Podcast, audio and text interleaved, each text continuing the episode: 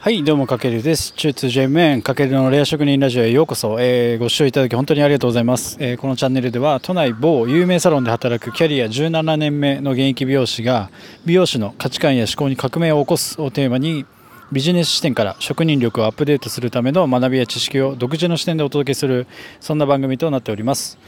はい、えー、と今日のテーマですね隙間時間にできるかける流超効率的な SNS 発信方法というテーマで解説していきたいと思います。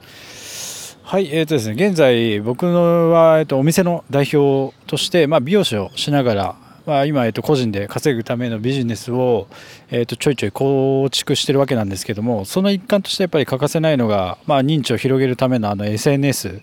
発信で、まあ、本格的にちょっとね10月から、えっと、発信を、えっと、強めています。でまず、まあ、僕が実際に10月発信何をしたかというと、まあ、音声コンテンツこのラジオとかもそうですけどもラジオトークというところで31本でヒマラヤで31本でポッドキャストで31本。あとスタンド FM で31本かな。あとはあれですね、えー、と YouTube の方で、えー、と23本。であとノートっていう SNS のプラットフォームあるんですけどもそこで10月はなんと95記事書きました。でそれにプラスして、まあ、あのインスタグラムとか、えー、とツイッターも、えー織り交ぜています。でまあその実績内容はあの実際に本当にやったので、まあ、ラジオにそのプロフィールに掲載しているリンクから見てもらえれば分かると思います。でまあじゃあどのようにしてそこまでね発信することができたかというと、まあ、僕のまず前提条件としてはやっぱ美容師として今基本週6日サロンワークしてて、まあ、1日平均大体10時間ぐらい働いてます。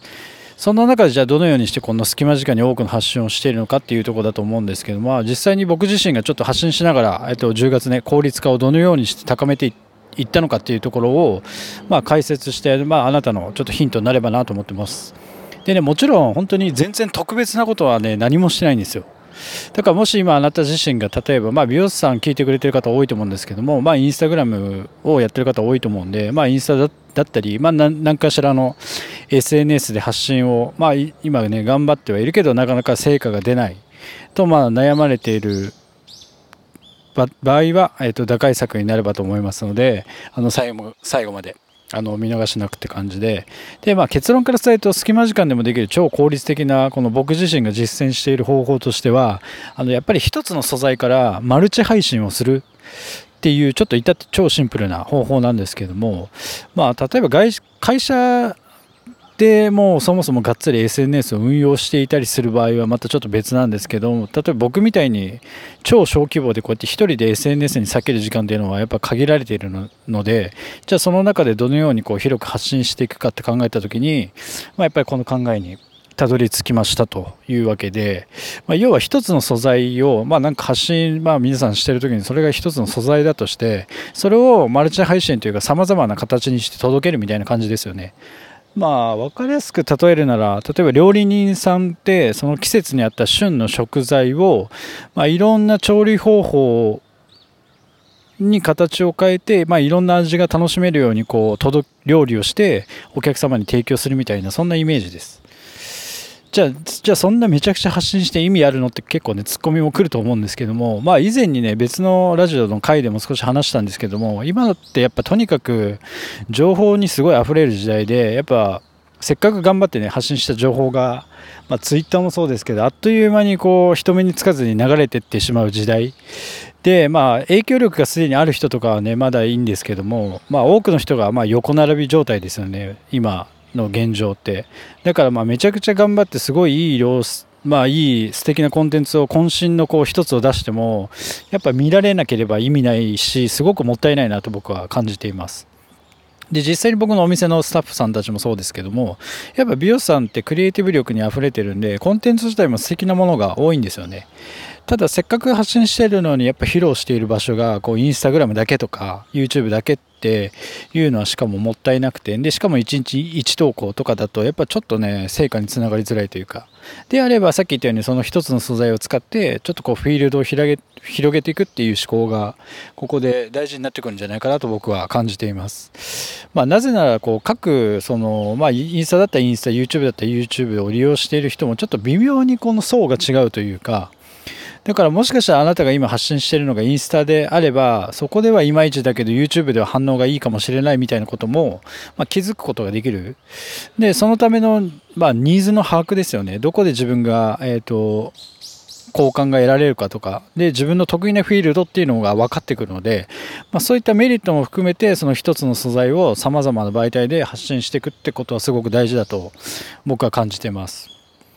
まあだから自分が作った今週のコンテンツが、まあそれ自己満で終わっちゃうとやっぱもったいなくて、やっぱ様々な場所に出していくことによって、そこで得られる反応、あの他の人からの評価だったりが自分のニーズ把握する一つのきっかけになると。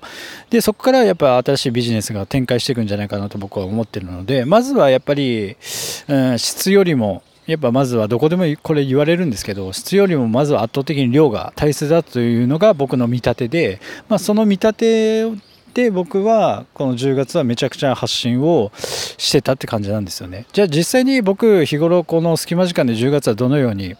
発信してたかというとまあメインの素材はこの今話してるような音声配信のネタであとは僕本が好きなのでその読んでる本を、えっと、スマホにメモした内容をそのまま、えっと、掲載してたり発信してたりします。あとは Google アラートって言ってあのキーワードを設定するとそのキーワードに関する情報が毎日得られるんですけどもそういった情報を Twitter などで、えっと、毎日のこう僕が気になったニュース配信みたいな感じで配信もしてます。この3つが僕の中で今メインになっててでそれをさまざまな場所に発信してるんですよね。だから例えば音声でで言えば日頃僕がやってるのは、まあ、一つネタを作って、まあ、それをこのスマホの今みたいに音声メモで録音してこのメモを、えーと、ヒマラヤ音声メディアプラットフォームのヒマラヤだったりスタンド FM あとポッドキャストとラジオトークに同時配信してます。で、じゃあ配信しましたよっていうのをツイッターで音声ラジオのリンクを貼って、そこでも配信してる。あとはインスタのストーリーでも、えっ、と、こういうラジオを撮りましたっていう感じでストーリーの発信。あとは音声素材をそのまま YouTube でちょっと編集して、まあラジオ、ラジオ番組として配信もしてます。それで YouTube もできてますよね。で、あとノートでも音声コンテンツっていうのを配信できるので、その素材を使って、えっと、コンテンツを配信してるって感じで、こうやって音声この一つにとっても様々な場所に形を変えて届けることによって同時にめちゃくちゃいろんな場所に配信できるっていうのが、まあ、隙間時間でもやっぱ超効率的に、えー、と広げられていく一つの方法として僕が10月は、えー、と積極的に取り入れてました。でまあなんだろうな。僕のネタにネタとしてはこのじ僕がね美容師をしてきてプロとして大切な考えとか、まあ、ビジネススキルのことだったりを、まあ、隙間時間にメモ帳にちょっと構成をまとめて実際に録音してるって感じですよね。あとは通勤のやっぱり機械で本読んでるんでそのメモっていう感じでその隙間時間を使ってうまくコンテンツを配信しているっていう感じです。まあ僕の場合ちょっとね、10月はやりすぎなぐらい配信をしたんですけども、もし、まああなたにその気合と根性があるならぜひあのやってみてください。もちろん本当にそこに一切のからくりはなくて、まあ、シンプルにちょっと効率化を求めて僕独自のこの方法なので、まあそれがね、拘束時間が僕はね、結構長くてもできた方法なんですよね。まあ、だから最終的に何が言いたいかというと、せっかく良質な一つのコンテンツを発信しているのであれば、その素材を使って、まあ、様々な場所、というか媒体で形を変えて届き届けていきましょうってことなんですよ。